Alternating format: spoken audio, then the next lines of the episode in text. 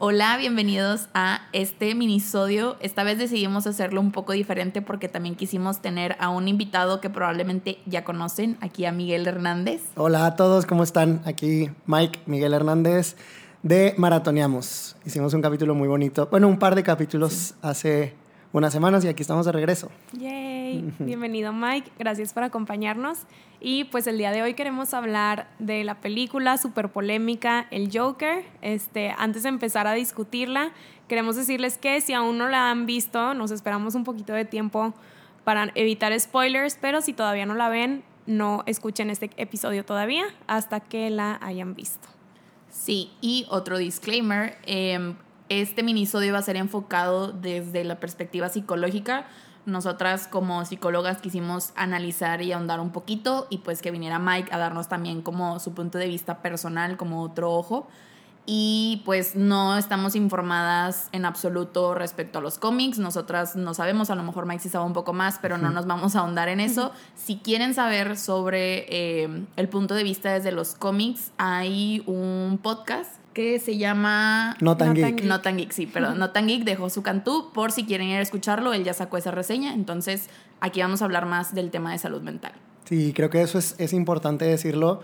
Este, pues como, como dices, Linda, a lo mejor yo puedo darte un poco, un poco más eh, especialista del mundo de las series y de las películas, que es algo que nos gusta mucho platicar, pero en esta ocasión creo que hay muchísima carnita que sacarle a la película desde el punto de vista eh, psicológico y ustedes dominan un poco más. Eh, y además como en esta onda de, yo no sé si se dieron cuenta, pero todo el mundo tiene una opinión al respecto de esta película. Sí. O sea, a diferencia de otras que a lo mejor pueden ser todavía más grandes o pueden tener eh, más audiencia o pueden ganar más millones de dólares, esta película en específico, todo el mundo tiene que decir algo al respecto. Y eso sí es como un suceso y un Sí. acontecimiento importante. Sí, la verdad es que definitivamente todo el mundo, todo el mundo de Twitter, yo vi que ha opinado.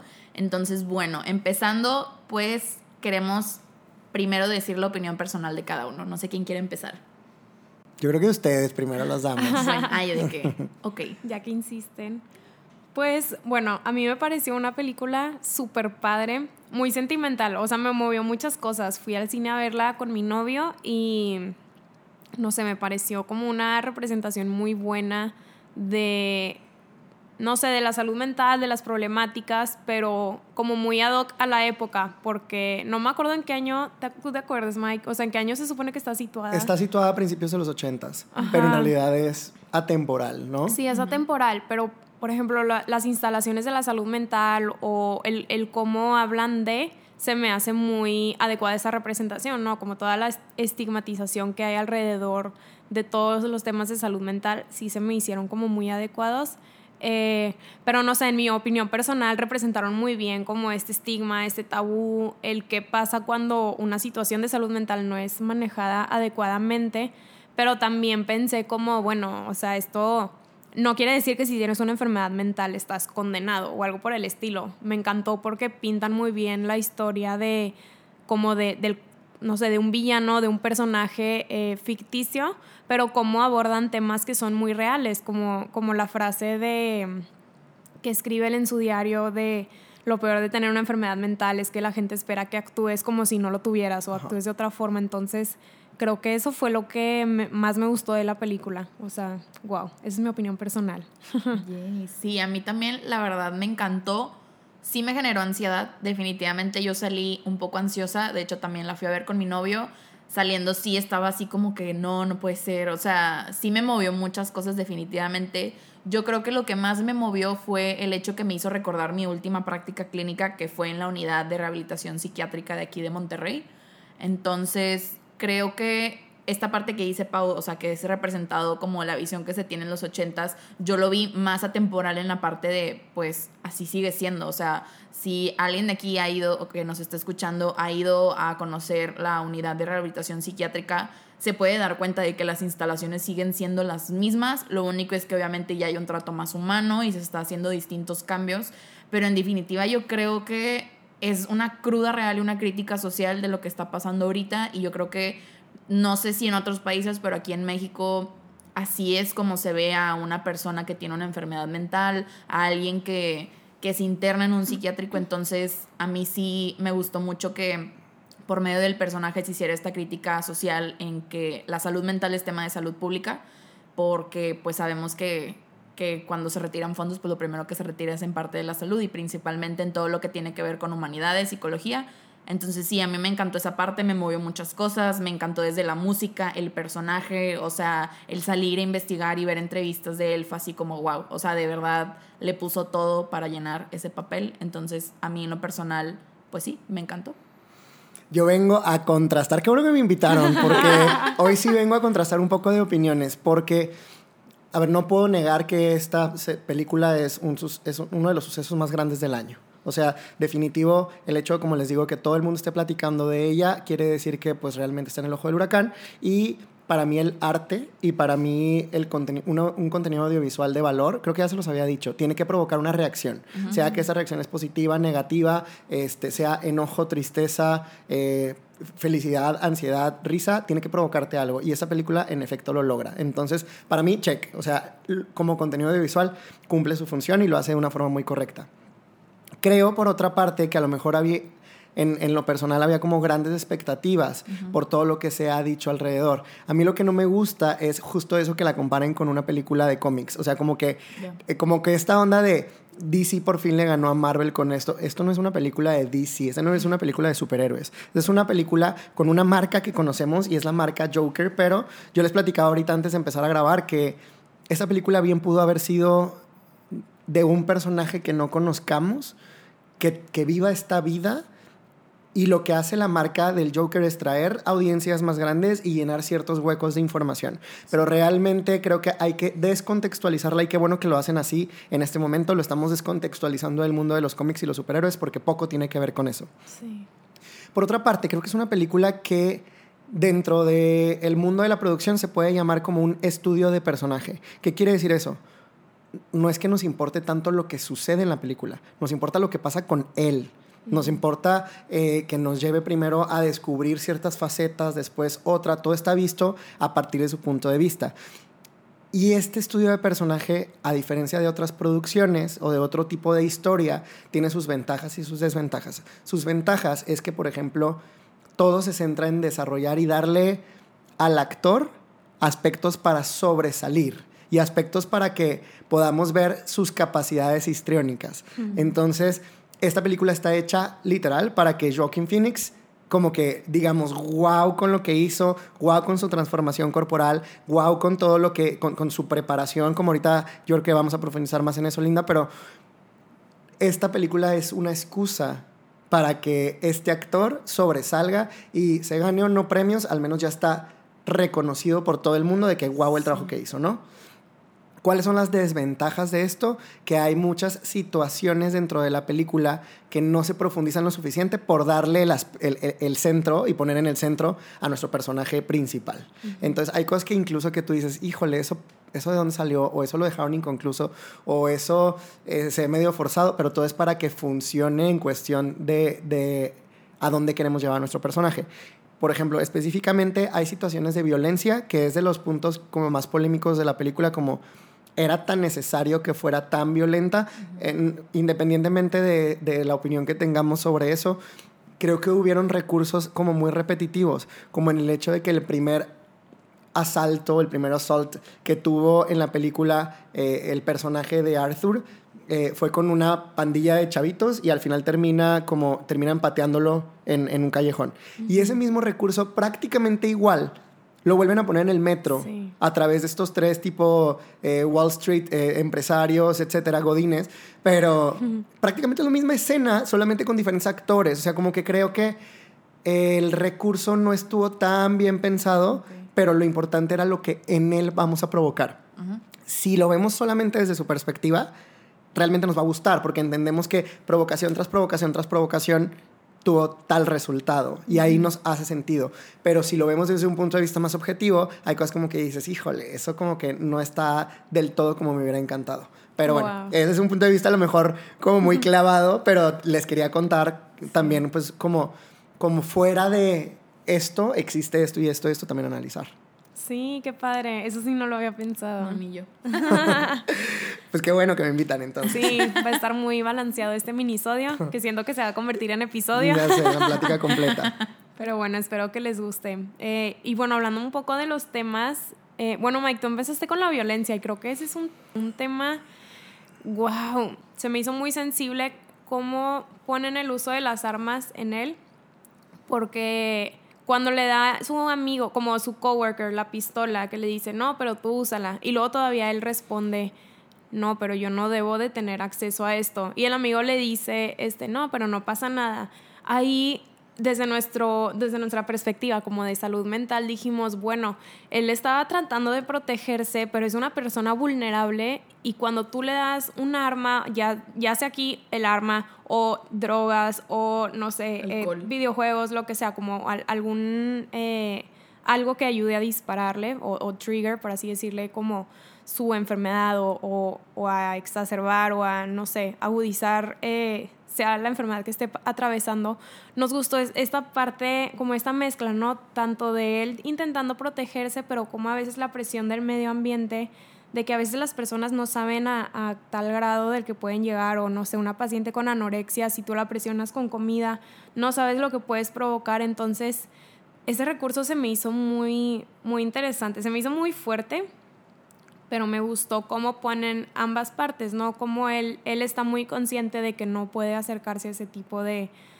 armas, pero luego al final sí, sí cae, ¿no? Entre comillas. Entonces, todo lo que provocó alrededor de la película, todo, como vemos cómo su, su juicio se ve alterado cuando empieza a bailar con la pistola y luego dispara sin querer este, a la pared y se da cuenta de que es una pistola. De que es una pistola y la regó, pero ni siquiera estaba consciente. Entonces, esa mezcla como de realidad versus pérdida de realidad, como neurosis, psicosis, digo, no nos queremos meter en términos muy rebuscados, pero creo que aquí ponen muy bien la parte como psiquiátrica o la parte en la que él pierde el juicio con la realidad. Entonces, creo que eso es lo que a mí más me llegó y me gustó, viéndolo desde un ojo muy psicológico, ¿verdad? Sí, a mí algo que me gustó, que es un tema que aborda, es la parte de los medicamentos, que era lo que ya había mencionado.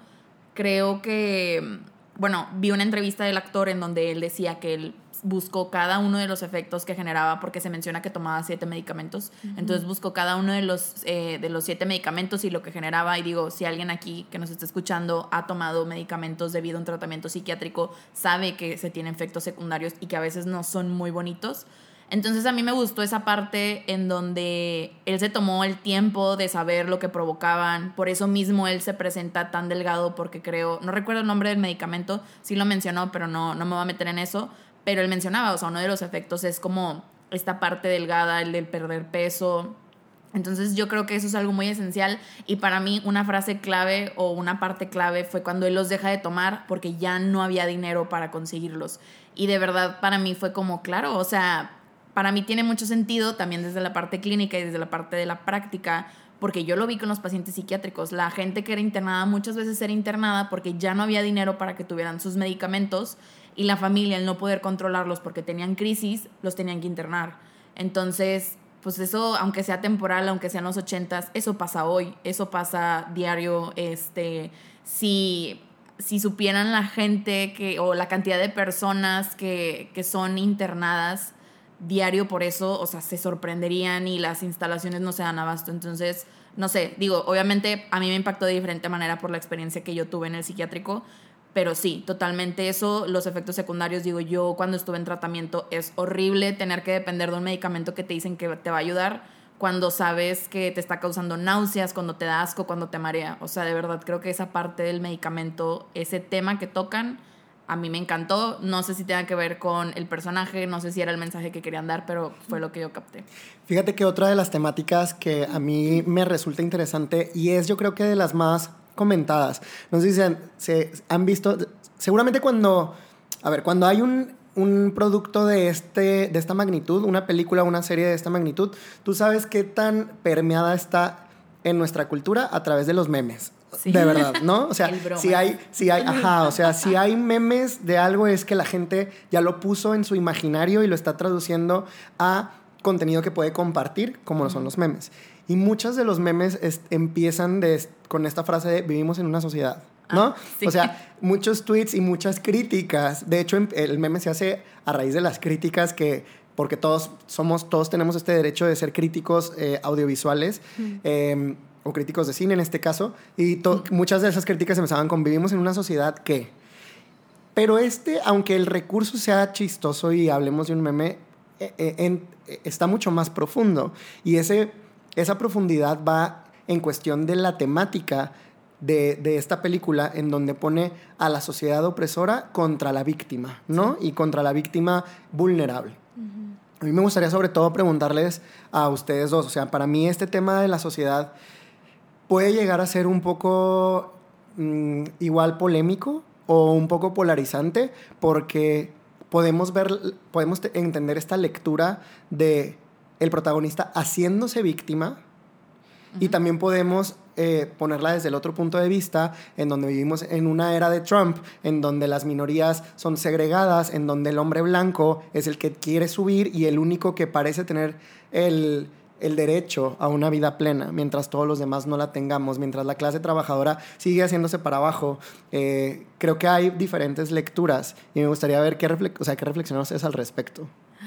Ay, yo qué fuerte. Bueno, es que justamente eso de lo de la víctima me recordó mucho. Eh, Diego Rosarín sacó su, su perspectiva de la película. No me aventé todo el video porque sabía que iba a ser corajes, este, porque a veces eh, me gusta mucho su trabajo, pero a veces no coincido en ese tipo de cosas. Además, su trabajo es hacerte coraje. Sí, hacer, sí, totalmente. Y lo, lo que vi, ya sé, si nos estás escuchando, lo lograste. y lo poco que vi en su post era esto que mencionaba, la parte en donde es un victimario y que la sociedad, etc, etc. Yo no lo había visto de esa perspectiva porque yo creo que igual era lo que íbamos a tocar, o sea, también se habla de esta parte del ambiente versus genética pues es que es una realidad. O sea, somos seres sociales, somos seres que convivimos constantemente dentro de esta sociedad, este, sea la que sea, en el país que sea. Entonces, pues claro que va a tener un efecto. Digo, obviamente sí entiendo la parte del victimizarse y el querer adjudicar todo. Obviamente no. O sea, porque va más allá. Digo, si ven la película, ven cómo también pues el abuso que tuvo desde pequeño tiene mucho que ver con la persona que se va desenvolviendo. Entonces, yo no creo que se pueda cerrar totalmente a esta parte, uy, la sociedad, sino el ambiente en el que se desarrolló, la familia que tuvo, este, el maltrato, pues que digo, no sé, también era algo que platicábamos, no sabemos si al final realmente la mamá también tuvo como esta crisis eh, mental a raíz de que a lo mejor le intentaron hacer creer que su hijo era adoptado, pero, ¿saben? O sea, es como muy complicado debido a la película, pero si lo sacamos un poquito los hilos, yo creo que mm, que no, no podemos culpar, o sea, no podemos tal cual culpar a la sociedad, pero pues al final también sí, no sé, no sé si me doy a entender, creo que es de ambas manos, es de desde lo que ya trae la persona y pues cómo le toca desenvolverse y las personas que le tocan o se topan, ¿no? Creo. Qué fuerte. esa es mi opinión. A, a, mí me gustó mucho, como dices tú, Linda, esta mezcla de, de ambiente y sociedad y algo que, o sea, que tú me dijiste cuando viste la movie, este, cuando menciona al final el personaje, pues es que si, si fuera yo quien estaría muriéndome en la calle, hasta me pisan, o sea, me, me esquivan, pero se muere una persona rica y hacen todo el escándalo. Entonces, por ejemplo, es, eso me gustó, pero sí, volviendo al tema en que es mucha victimización, eh, cosas así, siento que, que, es esta mezcla, o sea, porque muestran muy bien como la parte genética o la parte en la que tú como, como no sé, por ejemplo, el que era hijo de una, una mamá eh, con problemas mentales, tal vez era adoptivo o biológico, eso realmente como no... Justo eso, yo sí tenía esa duda, yo me quedé con esa duda y qué bueno que estás tocando ese tema, Pau, porque yo no sé si esto e, pasa en la vida real, pasa en nuestro día a día, que si la mamá tiene ciertas condiciones, el hijo las pueda heredar biológica o, por, no sabía ese término que dijiste, adoptivamente. Sí, haz de cuenta que genéticamente, si, no sé, si yo tengo eh, una familia con antecedentes de depresión, alcoholismo, eh, eh, anorexia, intentos de suicidio, lo que sea, puedo heredar como una susceptibilidad o una vulnerabilidad, predisposición, que si, si bien la tengo yo, tal vez la puedo tener y nunca se va a activar, como, no sé, las células de alguna enfermedad Pero si yo estoy en un ambiente vulnerable, que a lo mejor vivo violencia, como el personaje, no vivo violencia, vivo abuso, eh, no tengo dinero para comprar comida, entonces ni siquiera me estoy alimentando bien, se puede activar esta como vulnerabilidad biológica y ya de ahí desarrollar una enfermedad mental.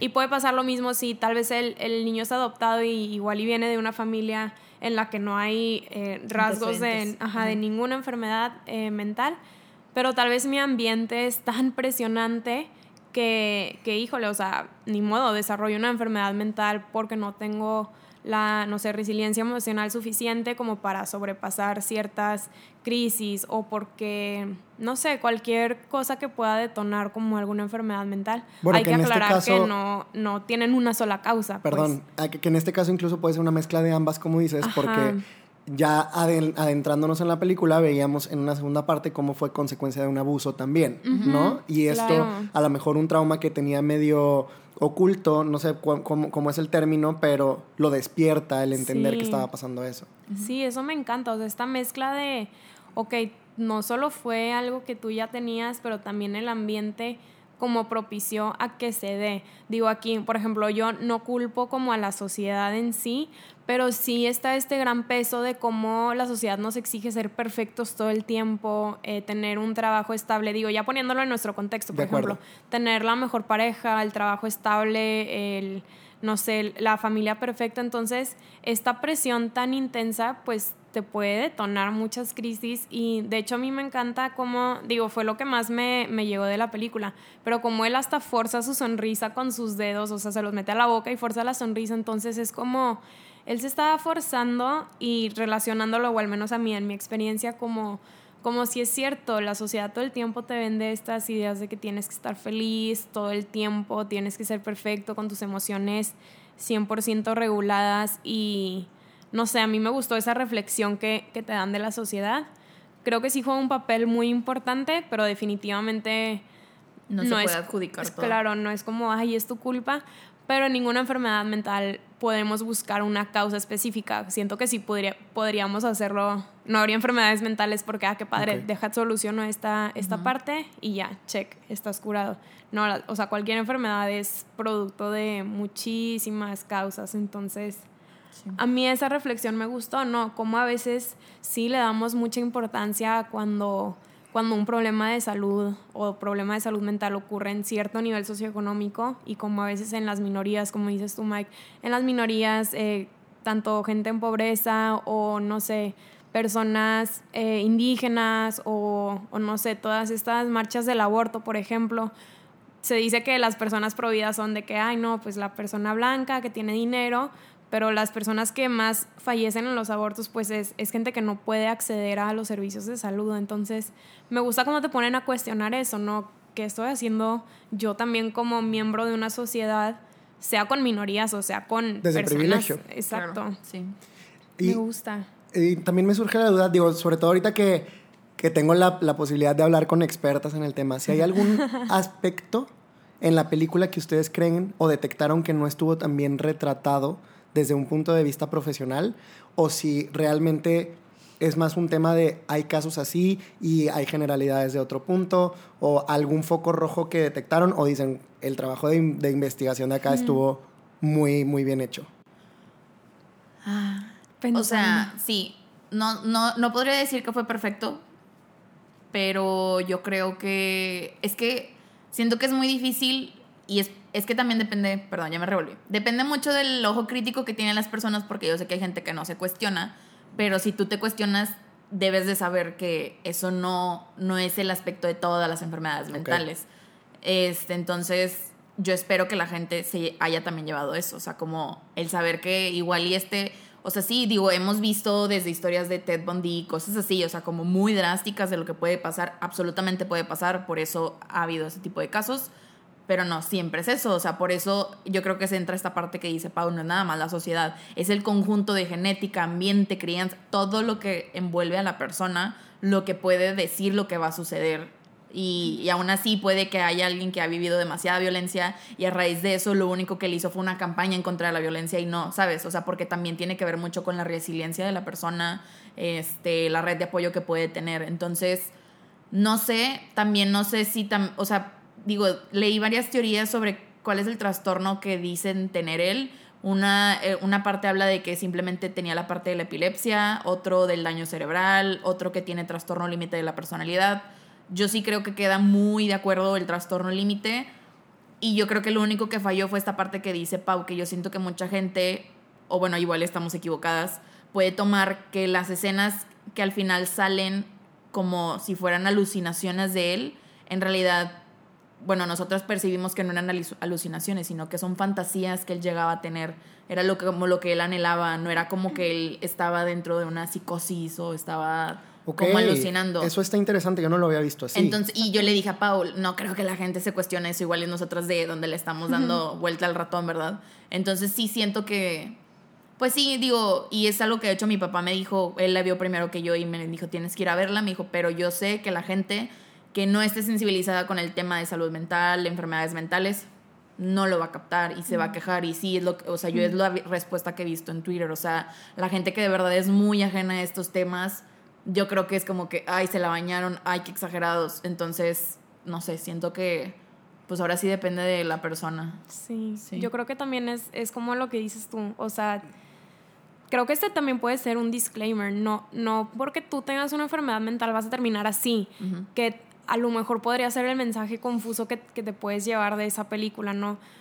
Sí creo que hay casos así, desafortunadamente, sí creo que debido al ambiente, a todos estos factores que decíamos, si puedes terminar como en, en, en esta, como, pues sí, ni siquiera sabemos qué enfermedad tenía, pero no sé, pensando en la depresión, pues sí podrías terminar como en este sentimiento de estar tan solo que, que hasta tu, tu delirio o tu fantasía es más enriquecedora que la realidad. Entonces, y eso lo hemos visto en muchas, muchas series. Sí, pero, como un escape.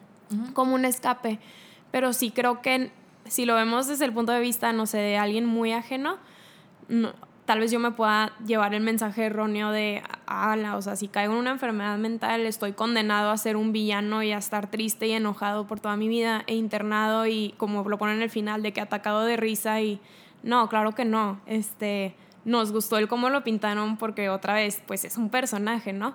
Pero sí, esta parte de, por ejemplo, respondiendo a tu pregunta, Mike, nos gustó mucho este juego como de, de, fantasía versus alucinaciones, como estaba alucinando o solamente era como una fantasía. A nosotros nos pareció que era una fantasía, digo.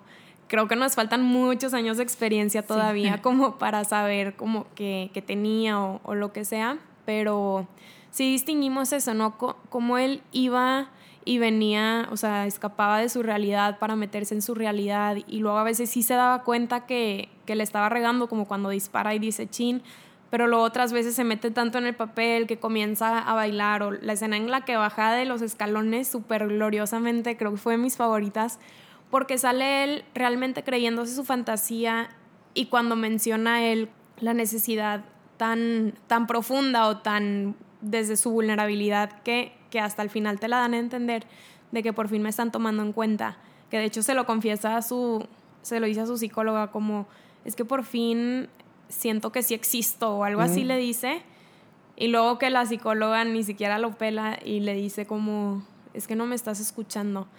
Wow, son muchos factores a, a reflexionar. Y de hecho, el, el tema de la fantasía creo que es algo tan importante durante toda la película que pues ahorita yo también les platicaba que hay una de las teorías que pues ya, ya ven que como fans clavados nos metemos a, a revisar más. Una de las teorías es que en realidad todo esto fue una fantasía que le confiesa o más bien la está imaginando mientras está en la instalación este, psiquiátrica al final, en donde incluso él voltea con ella y le dice, no, ¿de qué te ríes? ¿no? Y él, él dice, no lo entenderías. O sea, una de las reflexiones es que en realidad todo esto pasó solamente en su, mente, ¿no? Y quién sabe, digo, eso ya, ya va mucho más profundo, pero creo que llegaron a un tema bien interesante porque... De hecho, Josu decía también en, en, su reseña que los críticos primero amaron la película y después cuando llega con, con el, el, público final, se empiezan a dividir las opiniones y a polarizar y muchas de la, de, la crítica iba en torno a esta película te puede poner en riesgo y puede ser peligrosa para la sociedad. Y creo que es peligrosa si no se hace un análisis con ojo crítico. Sí. Ojo, Sí. no tiene que ser un ojo profesional. Qué bueno que existan profesionales como ustedes que puedan darle, pero a lo que voy es, esta, esta, eh, esta película no debería de verse con un ojo superficial, sino que entender y platicarla. Y qué bueno entonces que la gente la esté platicando, porque quiere decir que podemos cotejar nuestros puntos de vista, podemos darnos cuenta de este tipo de cosas que, ah, yo no lo vi así, yo no lo vi así. Vamos enriqueciendo nuestra visión Sí. y nos vamos alejando de esta simplificación de es un personaje que tiene un problema mental, entonces todos los problemas mentales eh, van a ser delincuentes, ¿no? Que eso podría ser una, una lectura muy simple y muy peligrosa. Sí. Más bien tenemos que entender que esto hay un, hay un caso específico, aislado, en donde ciertos factores sumados dieron como esta respuesta, pero incluso con los mismos factores sumados podría no ser la misma respuesta en otra Exacto, persona, ¿no? exacto. Sí. Sí, creo que es lo mismo que decíamos de en, en el episodio, creo que en el que grabamos, pero para tu podcast, este, de en que hablábamos de 13 Reasons Why. Claro. Cómo tenemos que verla con un ojo diferente, como tú decías, ¿no? Poniendo el ejemplo de hasta casi casi que en un salón de clases, porque sí, si te lo tomas muy a la ligera, tú vas a pensar que todas las personas con un problema mental son malas. Van a ser delincuentes, van a estar en la cárcel. o Y tenemos que, vaya, creo que tanto el trabajo que ustedes hacen como eh, varias series lo están haciendo es tratar de, de ver el otro punto de vista y que darle un poco más de apertura y lectura a estos Sí. temas. Algo que sí un, un- un amigo decía es, se tiene que hablar de estos temas, ¿no? Y creo que es algo por lo que ustedes han luchado mucho. Sí, y, y me encanta. O sea, sea cual sea el mensaje, o sea, lo que te haya movido, está padre porque te impulsa a hablar. Definitivamente todo el mundo comentó esa película y está cool porque puedes tú meter como tus puntos de vista y, ay, oye, sí, me di cuenta de esto, pero acuérdense que no pasa siempre así o lo que sea, ¿no? Como ir rompiendo estos estigmas o estos mitos. Sí, yo creo que ya como para ir trayendo antes del cierre, Mike, yo te quería preguntar, ¿qué opinas de la risa? Tipo de la risa que tiene él. Pues desde la parte técnica yo les puedo decir que ese fue un trabajo magistral. O sea, creo Wow. que es algo que, no sé, yo me ponía a platicar con mi novio, con Martín, y decíamos, güey, imagínate cuánto le costó a él, cuántos meses él encerrado en su camerino, en su casa, en donde sea, perfeccionando esa risa. O sea, creo que incluso a lo mejor, no, no sé, Linda, si tú le diste algo al respecto, no sé si él tuvo un acompañamiento como psicológico, como para que no quedar perturbado por algo que él mismo estaba provocando y que, bueno, creo que se va a convertir en algo icónico. O sea, creo que Claro. escuches, digo, y les digo, desde la parte técnica, profesional, cinematográfica, creo que es, es una marca. La risa de este personaje va a ser una marca que en donde sea que la escuches vas a regresar a- al personaje. Y eso quiere decir que hay un gran valor este, histriónico ahí. Sí, de hecho, sí, o sea, en una de las entrevistas que vi de él, sí menciona que, que de hecho cuando hizo la primera toma donde tenía que hacer esa risa, él todavía no se sentía preparado y- y él menciona, hay tomas que no me gustan porque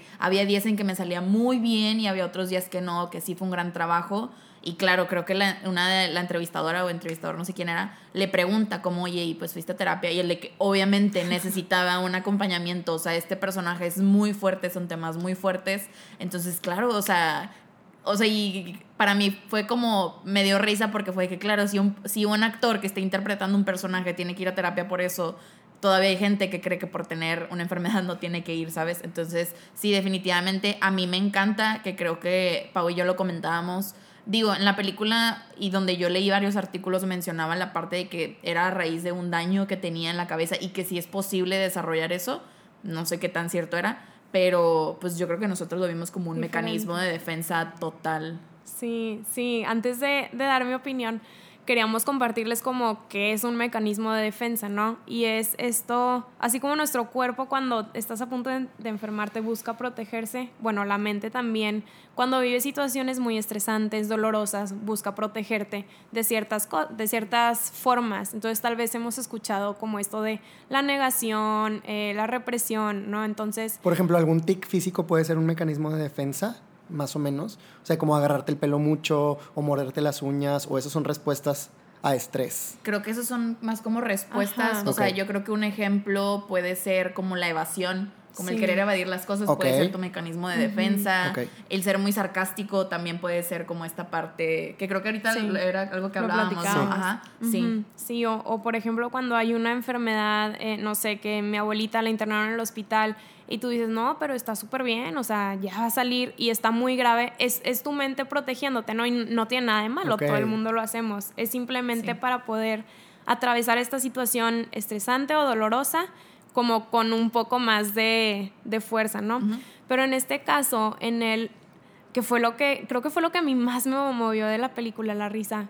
Como él pone la risa como su mecanismo de defensa, porque hay un mecanismo de defensa, siento que ya lo dije mil veces, pero se llama formación reactiva, que es esta reacción opuesta a lo que realmente sientes. Entonces no sé si alguien ha visto Friends cuando Ross empieza a hablar súper de que no, I'm fine, y habla Sí. súper agudo y realmente es todo lo opuesto, ¿no? Se siente como súper enojado y triste. Entonces, lo mismo pasa con este personaje y a mí me encantó cuando empieza a leer lo de los documentos de la mamá y, y empieza a llorar, pero luego se empieza a reír, entonces yo dije, es que su dolor, lo que a mí me proyectó, ¿no? Su dolor ha de ser tan fuerte que si se deja vivir, o sea, si deja Se vivir quiebra. ese dolor, o sea, algo va a pasar, con él. se va Sí. a quebrar, o sea, algo va a pasar, entonces viene la risa como entre comillas de rescate, ¿no? Y fue lo que, o sea, sí, la escena casi lloro ahí en, en, esa escena porque dije, lo pusieron tan, o sea, sí, como dices tú, Mike, fue una obra de arte tal cual porque lo plasmaron tan bien.